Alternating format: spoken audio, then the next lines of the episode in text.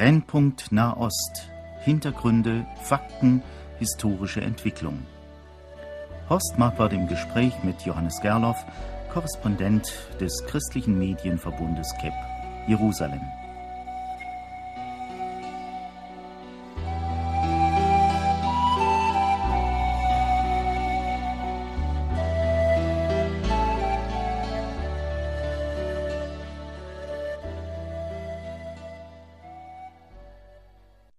Ja, und jetzt wieder ein Telefongespräch mit Johannes Gerloff. Wir haben ein aktuelles Thema, 40 Jahre deutsch-israelische Beziehungen. Ich freue mich, dass wir Sie am Telefon haben, Herr Gerloff. Wie geht's da bei Ihnen in Jerusalem und Umgebung? Danke, uns geht es gut. Nach einigen sehr regnerischen und sehr kalten Tagen, wie das im April so manchmal der Fall ist, scheint jetzt wieder die Sonne und wir hoffen, dass es besseres Wetter wird und bald der Sommer einzieht. Schön. Ich hoffe, dass Sie uns vieles sagen können zu dem Thema heute. Wir müssen uns ja jetzt etwas von den Jahreszeiten abwenden und die Jahrzehnte bedenken, die hinter uns liegen. 40 Jahre deutsch-israelische Beziehungen. Was können Sie uns denn dazu sagen? Ja, als ich über dieses Thema nachgedacht habe, da, da hätte ich mir gewünscht, dass ich einmal der Interviewer sein darf und Sie fragen darf, denn äh, die ersten Jahrzehnte dieser deutsch-israelischen Beziehungen haben Sie natürlich sehr viel hautnah erlebt. Äh, lieber Herr Marquardt, vielleicht können Sie uns noch ein paar Sachen erzählen von dem aus den 50er Jahren. Sie waren, wenn ich recht informiert bin, in den 60er Jahren zum ersten Mal in Israel. Naja, ja. das ist ja ist ja eine lange Zeit, nicht 40 Jahre. Damals begann äh, ich gerade beim Evangeliumsrundfunk zu arbeiten, 1960. Israel war immer ein spannendes Thema. Damals lag die Staatengründung, also 1948 war die ja, das lag zwölf Jahre zurück. 1948, das hatte alle Christen aufhorchen lassen.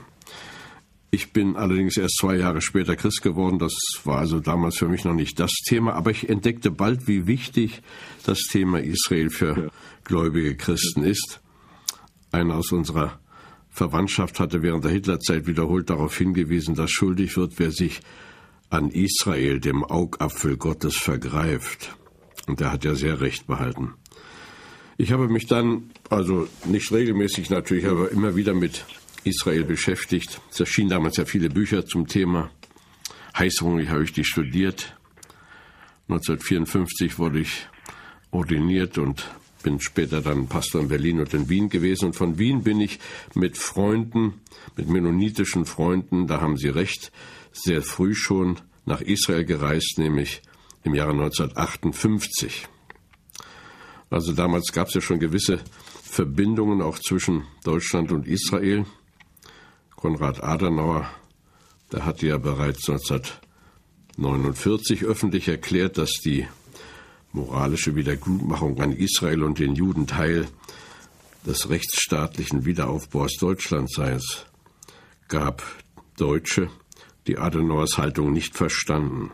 Das ist eigentlich traurig, aber es ist, ist, muss, man muss das sagen. Man suchte die Schuld bei den Nazis, aber selber wollte man ja ganz ungeschoren davonkommen. Aber dass Hitler von einer Vielzahl von Deutschen gewählt worden war, wurde gern verdrängt. Damals war man ja sehr mit dem Aufbau Deutschlands äh, beschäftigt. Man wollte einen Neuanfang machen.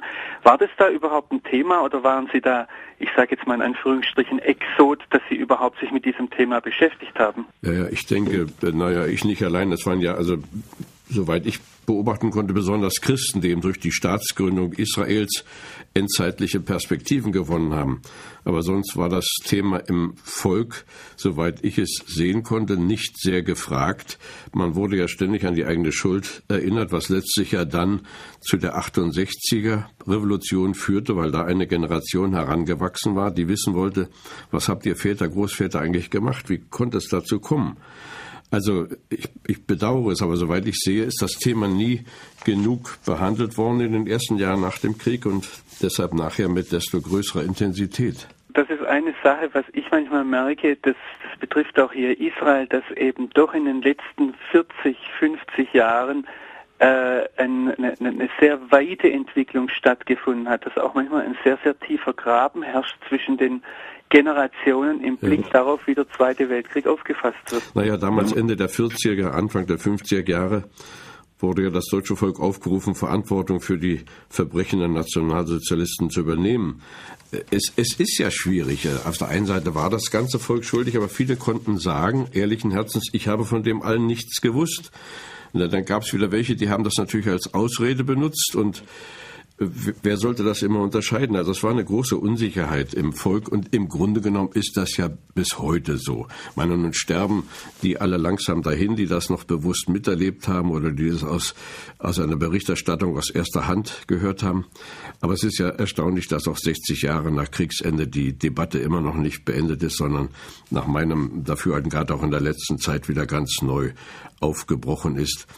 Und nun muss man natürlich sehen, dass auch im Volk ja nicht gerade sehr bekannt ist, was alles da so gelaufen ist. Von, politisch ist ja eine Menge gelaufen, auch durch die Wiedergutmachungsabkommen.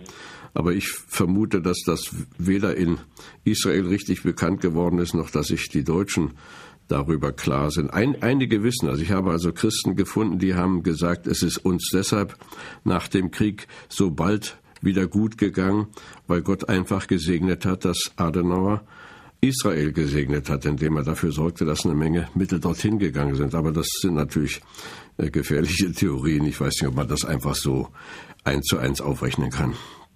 Ja, ich meine, das ist wahrscheinlich auch eines der Hauptprobleme äh, aus israelischer Sicht im Blick auf die deutsche Vergangenheit, dass wir Deutschen sehr schnell von Wiedergutmachung oder Aussöhnung oder Versöhnung reden. Ich denke jetzt gerade an ein Gespräch der letzten Zeit mit äh, auch Deutschen der, der meiner Vätergeneration, also die noch den Krieg miterlebt haben und die hier in Israel sich äh, mit Journalisten getroffen haben und dann ein jüdischer Journalist ganz aufgebracht gesagt hat, ja, Versöhnung ist doch da gar nicht möglich. Versöhnung bedeutet doch, dass der ursprüngliche Zustand wiederhergestellt wird.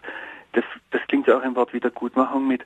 Und diese Worte werden hier sehr, sehr kritisch aufgefasst, weil man, weil man eben sagt, das lässt sich nicht wieder gut machen, was da passiert ist.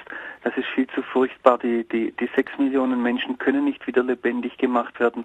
Die verlorenen Jahre können nicht wieder zurückgegeben werden. Also da, da denke ich manchmal besteht einfach auch noch ein, äh, ein Verständnisproblem zwischen Israel und Deutschland. Ja, es kommt natürlich auch immer auf die einzelnen Menschen an, wie weit sie getroffen sind. Ich meine, als ich 1958 zum ersten Mal in Israel war, damals zusammen mit einer amerikanischen Reisegruppe, ich war der einzige Deutsche, war natürlich äh, eine gewisse Atmosphäre noch der Erwartung. Wir sind ja damals noch über die Elm-by Bridge nach äh, Jerusalem gegangen. Ich, wir, wir kamen von, von ähm, Damaskus Amman, über, ja, über, über Amman. Ja. Und äh, ich habe mich also sehr bemüht, schon damals Menschen zu finden, mit denen ich mich auf Deutsch unterhalten konnte. Und ich erinnere mich, dass ich eine jüdische Bürgerin traf, die äh, wie auch ich aus Breslau kam, die aber noch rechtzeitig vor dem Holocaust raus konnte aus dem Land. Und das war also ein sehr, sehr tiefgehendes Gespräch, das auch meine äh, Einstellung zu Israel in den kommenden Jahren sehr, sehr geprägt hat, weil ich anhand der Begegnung mit einem Menschen, der ganz konkret vor mir saß und der die Gegend kannte, in der ich auch äh, gewesen bin, der die Straßen kannte, der die Plätze kannte, die, diese persönliche Beziehung schafft natürlich äh, eine, eine ganz besondere Atmosphäre und diese Frau nahm mir das ab, dass ich als damals noch blutjunger Pastor persönlich nicht in diese Geschichte verwickelt gewesen bin, in diese furchtbaren äh, Dinge, die Hitler getan hatte. Aber sie konnte ihrem ganzen Schmerz Ausdruck geben. Man kann es ja nicht richtig fassen, wenn man, wenn man da jemand gegenübersetzt, der sagt, ich habe alle meine Verwandten verloren. Äh, ich habe dann später eben versucht, auf meine Weise für Israel zu arbeiten, indem ich immer wieder versucht habe, Verständnis für diese Menschen in diesem Land äh, zu wecken. Und das schmerzt mich also bis heute, dass es uns auch in Deutschland nicht richtig gelingt, Israel so in den Blick zu bekommen, wie es eigentlich sein sollte.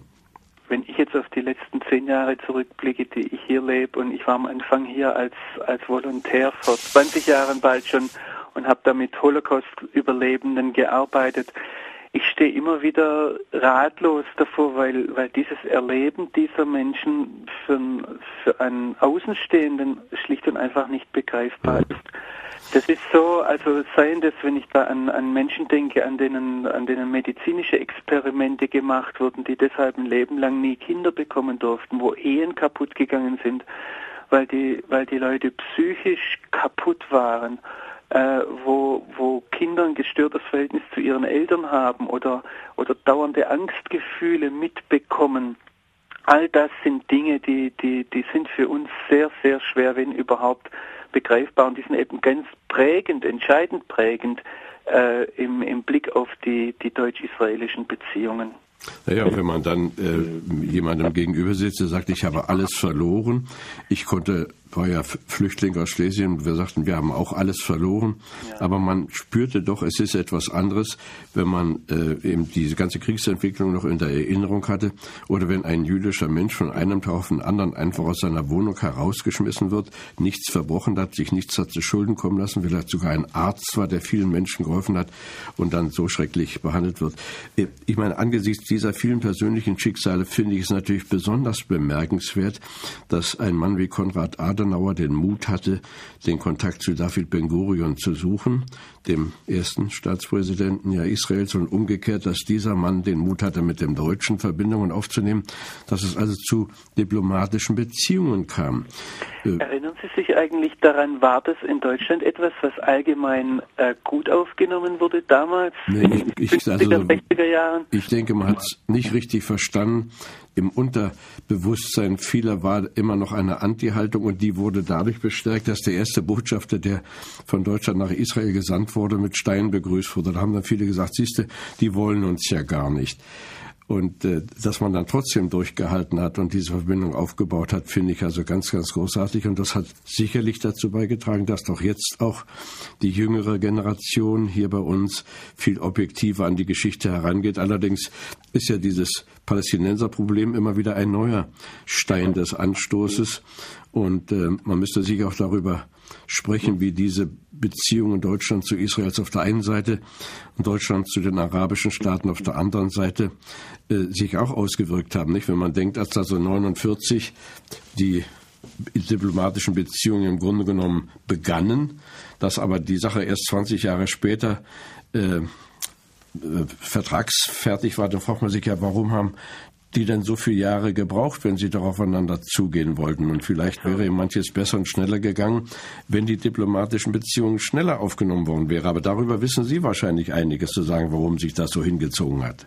Also ich weiß, dass ähm, aus eigener Erfahrung, dass bis heute ganz hohe Hemmschwellen da sind. Ich denke jetzt gerade in der letzten Woche ein Gespräch mit einem äh, meiner Nachbarn hier, dessen Sohn in, der, in, in den nächsten zwei, drei Wochen nach Deutschland äh, gehen wird, um dort zu studieren. Und dieser Mann erzählt mir mit Tränen in den Augen, was es ihn kostet, dass sein Sohn jetzt nach Deutschland geht. Ein Onkel von ihm, der in Amerika lebt, will deshalb die Beziehungen zu dieser Familie, die hier in Israel lebt, abbrechen, weil der Sohn sich um das Erbe seiner Eltern kümmert. Das heißt, er möchte wissen, woher komme ich. Er möchte in Deutschland studieren.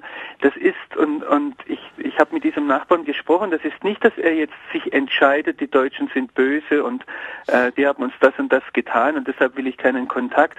Es ist etwas, das kommt aus dem Bauch heraus. Das ist ganz, ganz tief verankert. Ich denke an Leute, mit denen äh, äh, habe ich eine äh, Beziehung auf Hebräisch aufgebaut und nach einiger Zeit sagen sie mir, weißt du, ich spreche deine Sprache auch, aber wenn ich gewusst hätte, woher du kommst, hätte ich nicht mit dir gesprochen. Noch einmal, auch vom Gefühl her, nicht so, dass sie etwas gegen mich persönlich hätten, sondern einfach, da, da, da sind ganz tiefe Aversionen da. Äh, ich möchte hier noch einmal ganz dick unterstreichen, und das kommt aus meiner persönlichen Erfahrung heraus. Ich habe hier nicht den Eindruck, dass hier ein deutschen Hass geschürt wird, sondern es sind einfach, es ist ein Trauma, das in diesem Volk drin ist.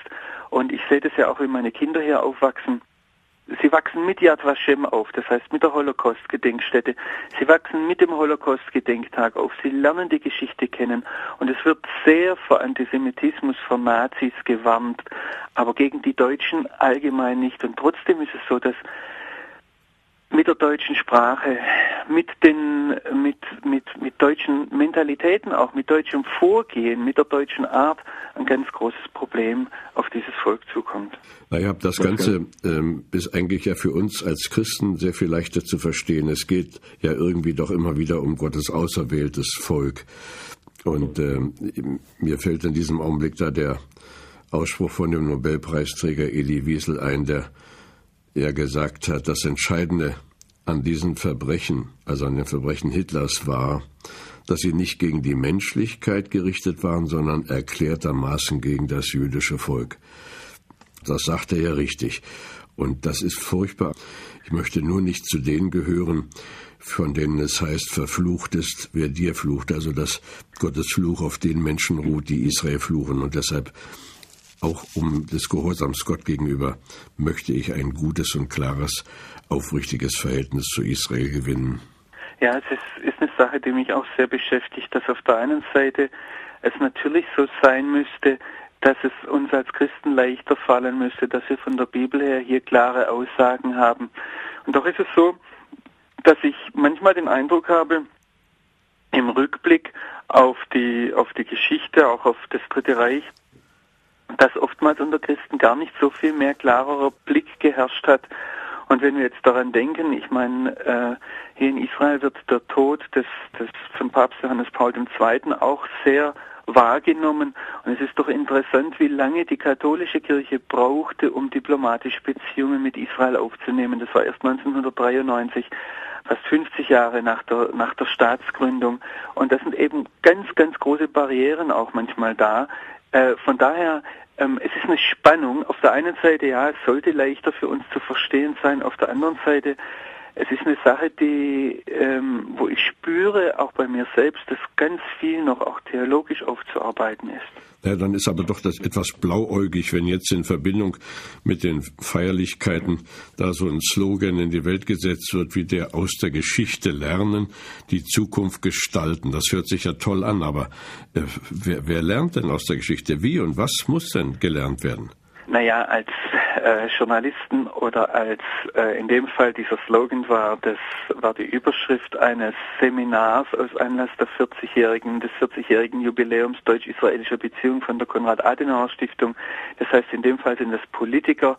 Ähm, da muss man eben irgendwie was griffig zusammenpacken, äh, und, und soweit ich Johannes Gerster, den, den Leiter der Konrad-Adenauer-Stiftung hier in Israel verstanden habe, ging es dabei einfach die, den Blick auf die Vergangenheit zu richten, aber dann nicht bei der Vergangenheit stehen zu bleiben, mhm. sondern eben in die Zukunft sich zu richten.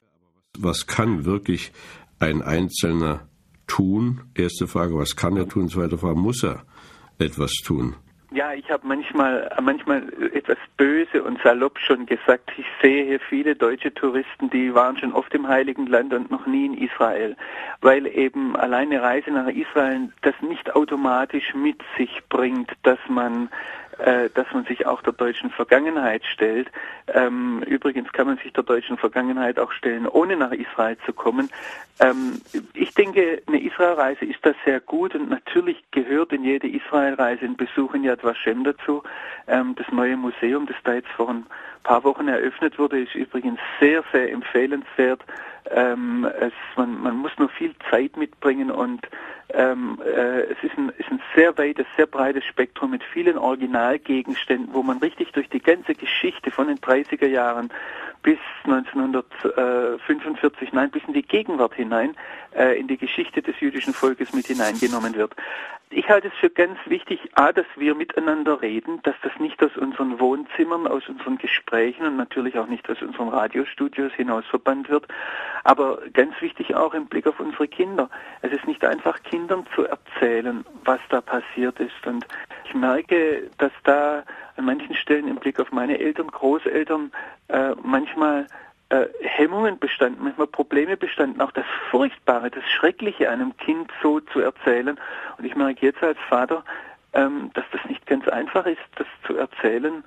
In unserem Fall zu sagen, ja, aber wir sind Deutsche oder in Ihrem Fall, Sie sind zur Hälfte Deutsche, zur anderen Hälfte Tschechen, ja, das, das ist nicht, nicht einfach und ich, ich denke aber, dass wir daran arbeiten, dass wir miteinander daran arbeiten, ähm, als, als jüngere Generation. Daran arbeiten, was heißt das konkret? Konkret heißt das für mich zunächst einmal darüber reden, das, äh, das Erzählen, dann aber das in die Gemeinden mit hineinnehmen. Es gibt Gedenktage, ähm, es gibt verschiedene Anlässe, äh, in, in Gemeinden darüber zu sprechen. Ganz klar zu sagen, dass das immer zu einem, zu einem Lehrplan gehören muss an deutschen Schulen und nicht nur an deutschen Schulen.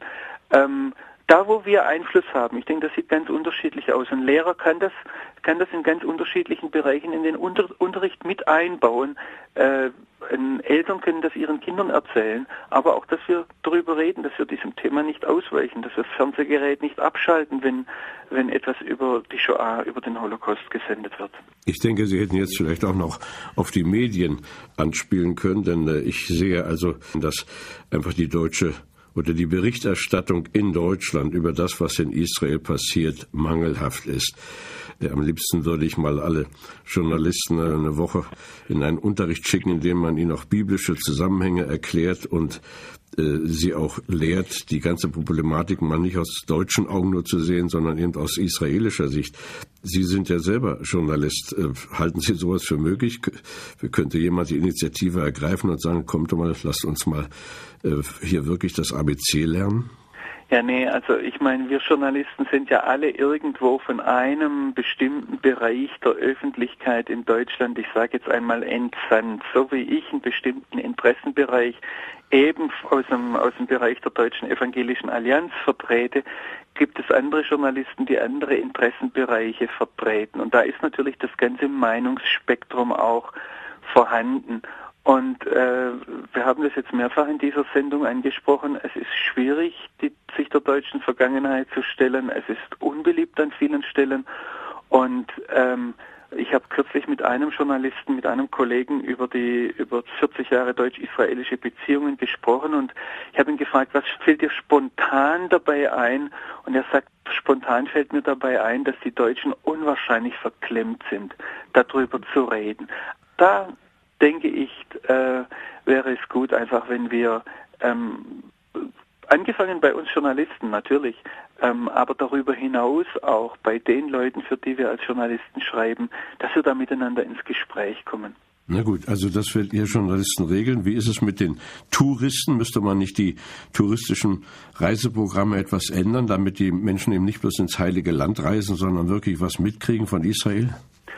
Ja, also ich muss jetzt sehr vorsichtig sein. Äh, in der letzten Zeit hatte ich hier wieder sehr viele Touristengruppen und es gibt dann es gibt dann Wochen, da habe ich drei, vier Abende, wo ich Touristengruppen über den Zustand hier im Lande erzähle. Aber ich möchte dazu wirklich Mut machen. Es gibt äh, viele Leute, die hier im Land Deutsch sprechen. Das heißt, nicht nur den Steinen zu begegnen, sondern den lebendigen Steinen hier im Land.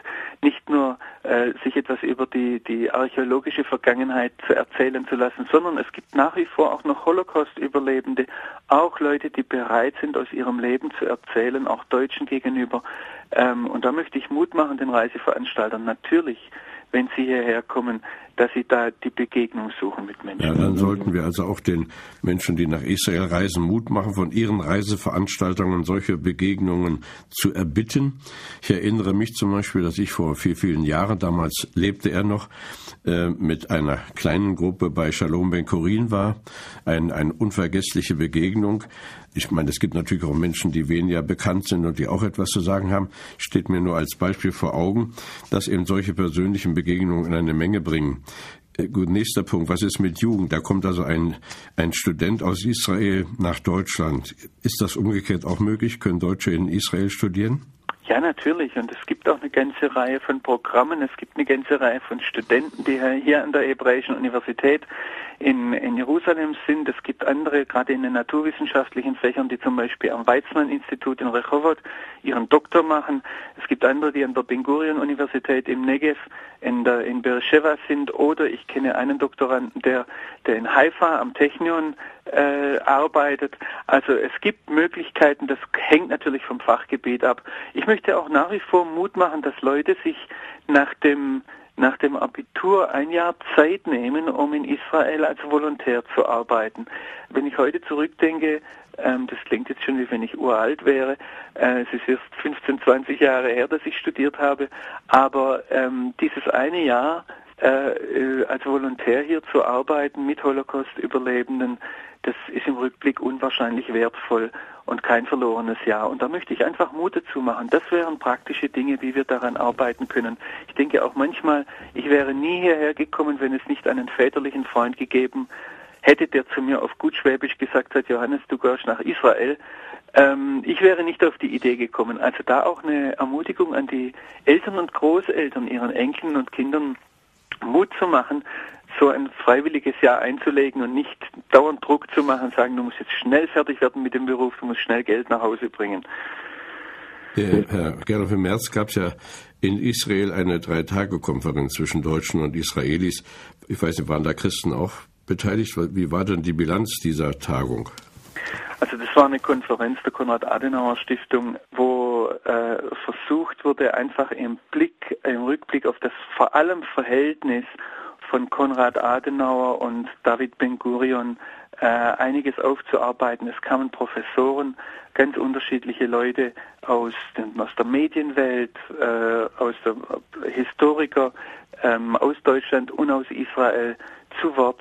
Es wurde zum Beispiel auch ein hervorragender Film gezeigt, der, glaube ich, äh, im ZDF dann gelaufen ist oder noch laufen wird, von äh, Dietmar Schulz, wo er die Beziehung Konrad Adenauer David Ben Gurion versucht hat, äh, in, einer, in, in, meinen Augen, ich habe diesen Film gesehen, es wurde da eine Vorschau gemacht, äh, in, in, einer hervorragenden Art und Weise zusammenzufassen. Es ist ja keine ganz unkomplizierte Sache und ähm, wir haben das jetzt schon öfters angesprochen, es ist keine ganz unkomplizierte Sache hier, die, die, ähm, die deutsch-israelischen Beziehungen so darzustellen. Ja.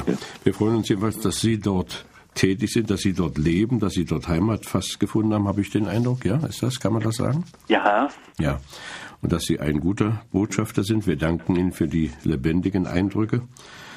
Und nun gehen wir also einem weiteren Jahrzehnt deutsch-israelischer Beziehungen entgegen. Es ist mein Gebet und mein Wunsch, dass wir als Deutsche, besonders auch als Christen aus diesem Land, dazu einen entscheidenden Beitrag tun damit das Verhältnis zwischen diesen beiden Völkern besser wird. Und wenn man jetzt so liest, was sich auch angesichts der sich immer bewusster tätig werdenden Muslime im Umfeld Israels vollzieht, dann wissen wir desto mehr, dass wir den Auftrag haben, zu diesem Volk zu stehen. Ganz herzlichen Dank, Johannes Gerloff. Weiterhin Gottes Segen. An dieser Stelle doch noch auch kurz ein Danke aussprechen an die, die Hörer, die sich immer wieder melden, die sich auch melden, wenn sie nach Israel kommen. Ich möchte Ihnen da Mut machen. Ich könnte diese Aufgabe hier nicht tun, ohne einen Rückhalt in Deutschland.